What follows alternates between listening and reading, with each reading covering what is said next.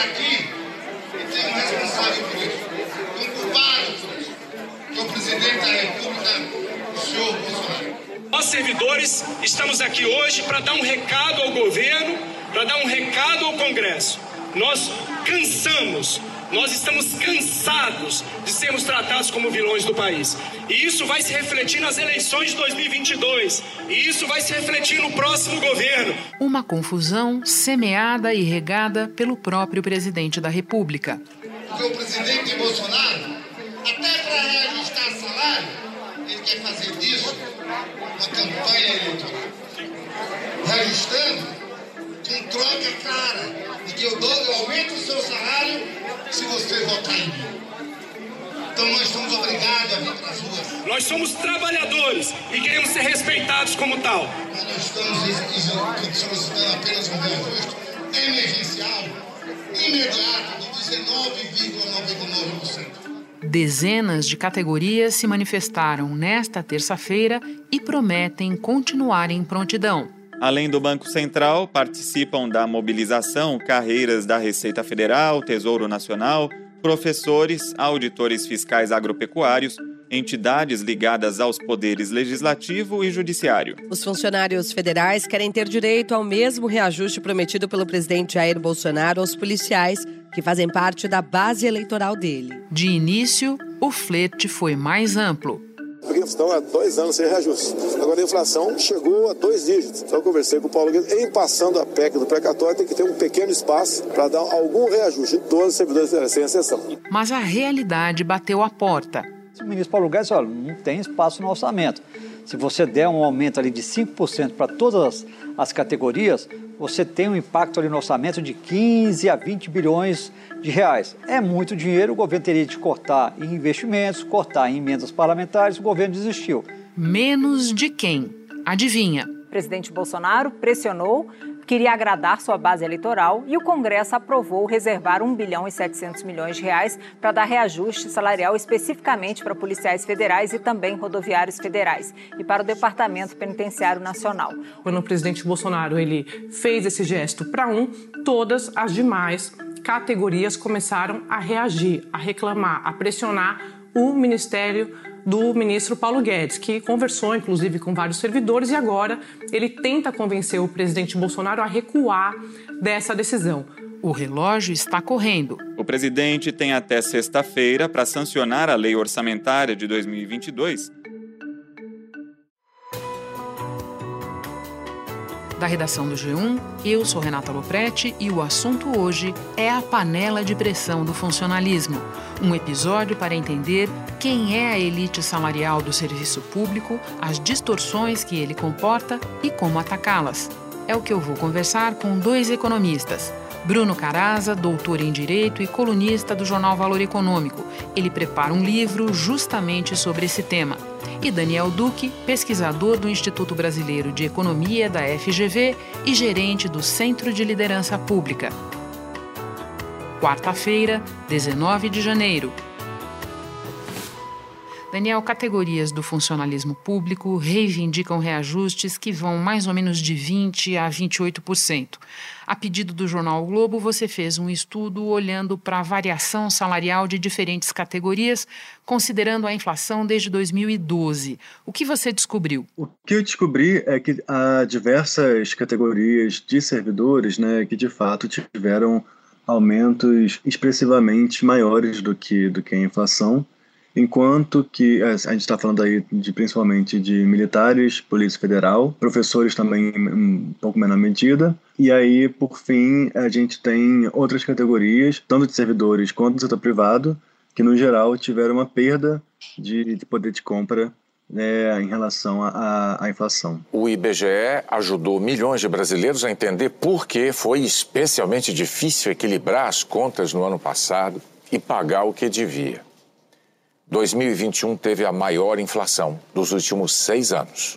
O IPCA de 2021 foi de 10,06%. A inflação está entre as cinco mais altas desde a implementação do Plano Real, em 1994. E essas categorias que tiveram perda, você pode exemplificar para nós? O setor público, no geral, é, com exceção dessas categorias que eu exemplifiquei, eles tiveram uma perda salarial. Aí, como eu falei, está falando principalmente aí de médicos, enfim, de servidores que estão aí no atendimento ao público, é, mais no, no dia a dia mesmo. Agora vamos sair das categorias e olhar um pouco para os números. Do ponto de vista dos números, você pode nos detalhar como é que se dá a disparidade salarial dentro do serviço público? O serviço público é um caso interessante porque ele costumava ser é, menos desigual né, do que o setor privado, mas ao longo do, dos anos 2000, 2010, enfim, ele passou a ter uma maior desigualdade, né?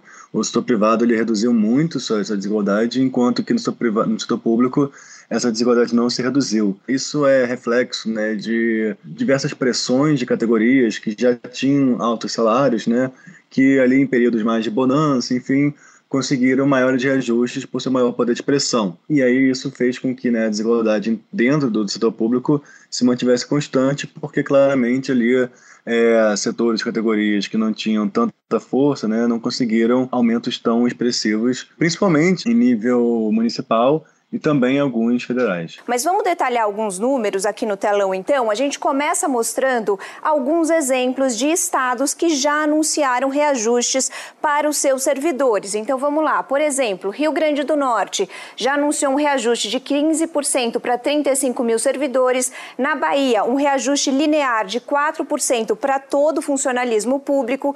Em São Paulo, a gente teve uma reestruturação de carreira dos professores, com um reajuste de até 73 3%, e o prefeito da capital, Ricardo Nunes, teve um aumento do seu salário no início do ano de 46%, o que gera um efeito em cascata, porque esse é o teto do salário do funcionalismo no município. No, no Brasil, né, os 5% mais, mais ricos, é, no geral, eles têm uma renda salarial né, em torno de, de 10 mil reais mensais, né?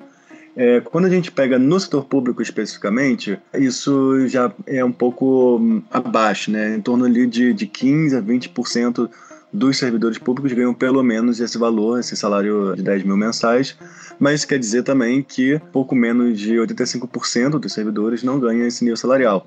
Quando a gente olha mais para perto dos 70%, enfim, até mais próximo da, da mediana, 5 mil reais, que é mais ou menos também um pouco a média salarial do setor público.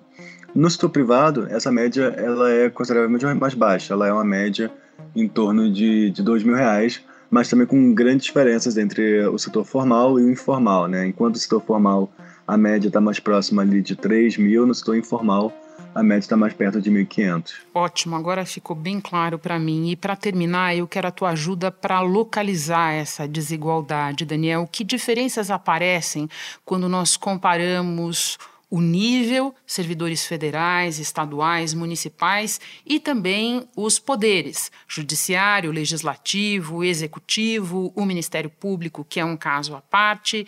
Aí, como é que fica? A maior desigualdade é do setor público, ele está entre essas categorias e poderes, né? No caso dos poderes, federal, estadual e municipal, pesa muito o fato de que cada um tem diferentes atribuições, né? Por exemplo, o, no poder municipal, a gente tem é, muito mais professores né, e, e médicos de, de, rede básica, né? E não tem poder judiciário, por exemplo. Isso faz com que o poder municipal ele, ele seja ele tem, tem uma média salarial muito abaixo da, da, das outras, né, do estadual e federal. E também por ter contas públicas com maior controle, né, enfim, maior controle fiscal, também acabam tendo menor é, nível de desigualdade salarial em relação ao setor privado é, do que, enfim, os demais. É, no quando a gente olha o poder estadual, né, a gente está falando principalmente aí de professores de, de ensino médio que também não têm é, médias salariais muito acima do setor privado, enfim, não tem uma grande desigualdade ali, é, mas também de policiais, né, militares ali, policiais, bombeiros. Aí sim é, tem tido aumentos expressivos ao longo dos últimos anos, né, na verdade desde 2012 militares estaduais tem, foram a categoria que mais tiveram reajuste, né, segundo o levantamento. E aí quando você olha também o restante ali do poder estadual também não é também não há grande disparidade, além do caso do poder é, judiciário também. No caso do federal, é, o poder federal ele é uh, o poder com uma disparidade. Por quê? Porque a gente está falando aí de judiciário e a gente está falando também de professores universitários, né? Esse é o maior, digamos, é, grosso aí de, dos componentes do poder federal. Agora, quando a gente vai para o executivo, é, legislativo, né, judiciário, é, é, muito forte essa diferença, porque o Poder Executivo ele é o setor público da ponta, né? Ele é o setor público que faz as políticas públicas, que é os professores, os policiais, os médicos, que estão realmente com aqueles é, salários um pouco abaixo da, da média do setor público. Aí, quando a gente vai para o Judiciário e Legislativo, é que a gente vê os maiores salários. Com a diferença que o Poder Legislativo, né, apesar de ter realmente salários muito altos, há uma grande discrepância com o setor privado, eles têm tido um enorme ajuste fiscal nos últimos, nas últimas décadas, basicamente, quando a gente olha né, a RAIS, enfim, outros é, levantamentos, enquanto que o Poder Judiciário tem conseguido ter é, mais, é, mais aumentos, mais reajustes, enfim, com exceção dos últimos anos, que aí sim, principalmente ali com questões do teto, enfim, e, e também uma maior é, fiscalização em termos de peduricários, aí foi, começou a ser feito nos últimos anos uma maior pressão ali para controlar o aumento do, do, das remunerações do Poder Judiciário, que é a grande, a grande jabuticaba do Brasil. Né? Assim, o Brasil gasta, em proporção do PIB com o Poder Judiciário, três vezes o que países envolvidos fazem. Né? É, não há outro país que, que se conheça que, que gaste tanto com o Judiciário quanto o Brasil, né? Daniel, muito obrigada pelas explicações. Você praticamente desenhou para nós. Um prazer te receber. Bom trabalho aí. O prazer foi todo meu, Renato. Muito obrigado. Depois de uma pausa rápida, eu volto para conversar com o Bruno Caraza. Bruno, eu falava com o Daniel Duque sobre a disparidade salarial dentro do funcionalismo. Com você, eu quero focar na chamada elite, categorias que vêm puxando a mobilização por um reajuste. De quem nós estamos falando e qual é o tamanho dessa elite do funcionalismo? De quem que a gente está falando? A gente está falando basicamente daquelas é, que, que se autodenominam carreiras típicas de Estado, né?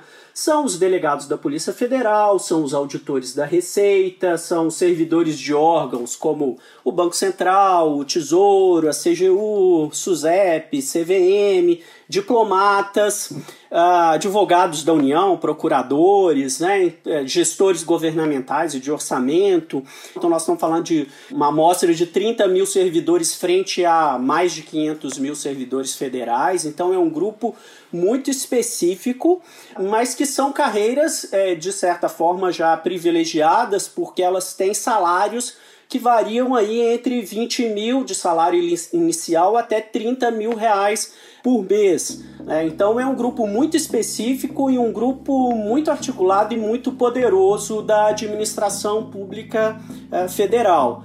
É, e outra coisa importante de ressaltar é que esse movimento do, do, do Executivo Federal já despertou aí uh, outras categorias do Legislativo e principalmente do Judiciário. Né? Os juízes, por exemplo, estão acompanhando de perto essa movimentação porque caso o governo ceda para o executivo, obviamente essas carreiras de elite do legislativo e do judiciário vão querer é, ter direito a esses benefícios também. Isso daí pode ter um, um efeito cascata enorme em todas as categorias do, do serviço público federal e isso tem impacto também nas, nas, é, nos estados. É importante a gente colocar, talvez, também o Ministério Público Federal nessa conversa, né? Ah, com certeza. E para a gente entender ainda mais o que é que você fala quando se refere à elite, talvez seja interessante a gente fazer umas comparações com o setor privado, porque dependendo de para onde a gente olhe no funcionalismo,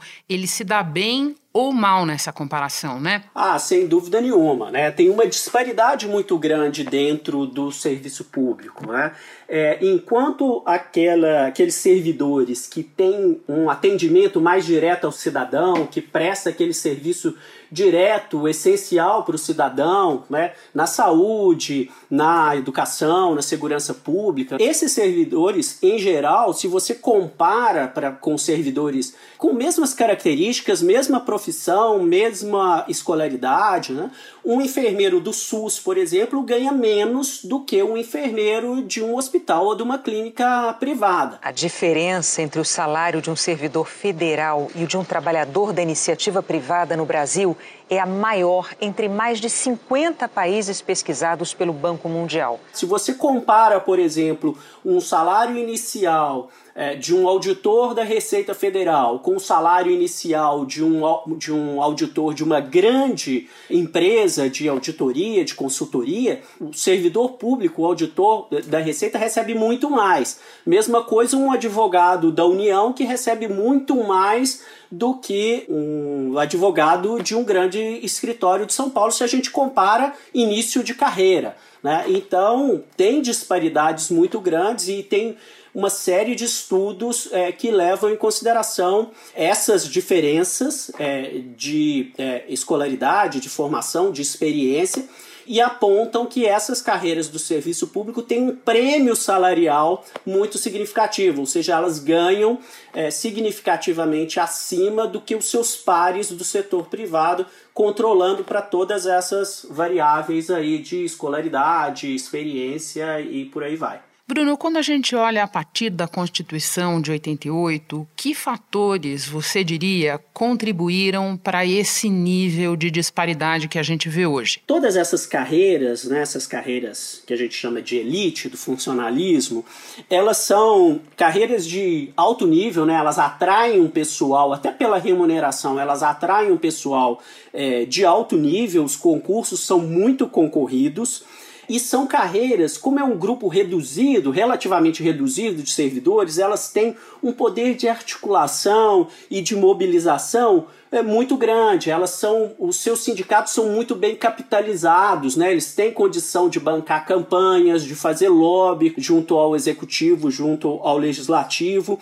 São carreiras que têm, seus servidores têm acesso aos tomadores de decisão. Em geral, elas são é, é, assessores de ministros, eles são cedidos para serem assessores de senadores, de deputados, né? então elas têm um poder de persuasão muito grande, sem falar que são servidores que ocupam postos estratégicos na máquina pública. Né? Eles controlam a execução do orçamento, eles controlam a arrecadação federal, eles cuidam das ações judiciais, eles abrem ou paralisam investigações criminais. Então, são carreiras que têm um poder é, de pressão sobre os políticos muito grande. Você sabe muito bem que não tem espaço no orçamento para isso. Né? Aguardar aí, né? Desse presidente não bateu o martelo nisso aí ainda e a, o espaço orçamentário é muito pequeno. Né? Faz mais de ano já, Bruno, mas nós aqui no assunto nos lembramos muito bem de um fio seu no Twitter sobre o funcionalismo no imaginário da música popular brasileira.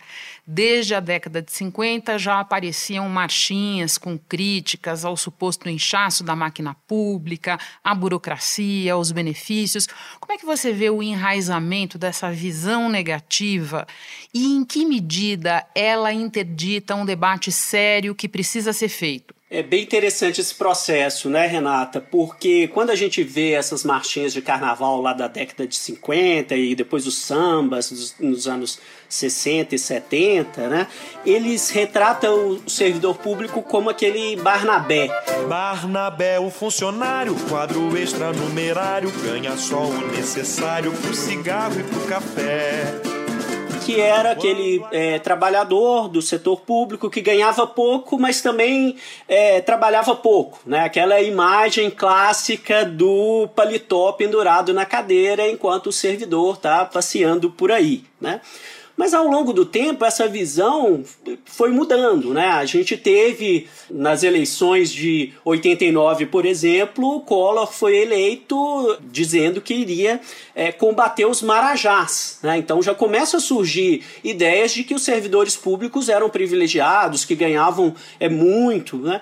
E mais recentemente a gente teve o ministro Paulo Guedes chamando os servidores públicos de parasitas, né? O funcionalismo teve um aumento de 50% acima acima da inflação, tem estabilidade de emprego, tem aposentadoria generosa, tem tudo. O, o, o hospedeiro está morrendo, O cara virou um parasita, o dinheiro não chega no povo e ele quer aumento automático. Então veja como que foi evoluindo ao longo do tempo, né? Daquele servidor né, pé rapado para uh, é, um, um, privilegiado e depois um parasita, né? Mas quando a gente vê essa situação que a gente está vivenciando hoje, né? Essas categorias que recebem tão bem, né? Paralisando suas atividades para pressionar o governo numa situação de crise econômica e social que a gente está passando, com um desemprego é, tão alto, né? E essas carreiras querendo reajustes que vão fazer com que elas ganhem próximo ao presidente da República ou ao ministro do STF, né? Isso provoca uma indignação muito grande na população. Então, esse tipo de movimento, esse tipo de paralisação, acaba é, gerando na sociedade um sentimento de indignação que acaba é, é, contaminando toda a, a, a categoria, né? porque a gente tem servidores públicos que estão ali carregando piano, estão na linha de frente do combate é, à pandemia, né? E a, quando a gente observa esse movimento de paralisação, a, acaba que a, a visão geral da sociedade acaba nivelando todo mundo como se todos os servidores fossem privilegiados, fossem parasitas, o que a gente sabe que não é verdade. Bruno, para terminar, eu quero te ouvir sobre possíveis caminhos para equacionar o problema. No momento, a conversa toda é sobre dar ou não dar reajuste. Lembrando que o último reajuste para o conjunto do funcionalismo foi pago em 2019 e tinha sido acertado ainda antes no governo Temer. Enquanto isso, existe um projeto de reforma administrativa ao qual eu sei você tem ressalvas travado no Congresso. Que avaliação você faz da reforma proposta e que outros caminhos deveriam ser levados em conta, Bruno? Bom, a reforma do governo Bolsonaro, que foi encaminhada para o Congresso, está agora parada na Câmara, ela é muito ruim em inúmeros aspectos, né? porque ela justamente enfraquece aquilo que a gente teve de bom desde a Constituição de 88 né? É, a gente tem concursos públicos que selecionam servidores técnicos bem preparados, que privilegiam o mérito. No entanto, a reforma do Bolsonaro ela fragiliza o instituto do concurso público, ela facilita as nomeações é, para cargos comissionados, então ela, ela estimula as indicações políticas, né? E ela não é, equaciona os problemas que a gente é, deveria estar tá preocupado em resolver.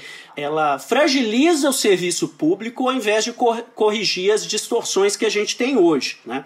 É, eu imagino uma reforma é, administrativa, é, se ela fosse é, séria e baseada em estudos, né, ela é, deveria se pautar pela racionalização das carreiras. Hoje a gente tem centenas de carreiras na estrutura do, do setor público federal. Seria ideal se a gente é, reduzisse os salários iniciais para que eles ficassem compatíveis com o setor é, privado e eles iriam subindo gradativamente ao longo de muitos anos. Né? Hoje em dia se chega ao topo do serviço público na média em 10 anos, o que é, é muito pouco é, é, do ponto de vista de uma carreira.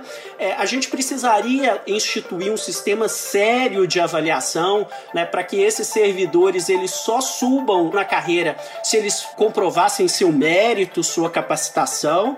A gente precisa, de uma forma geral, de uma reestruturação da remuneração para atrelar parte é, do, dos salários às entregas, ao cumprimento de metas, né?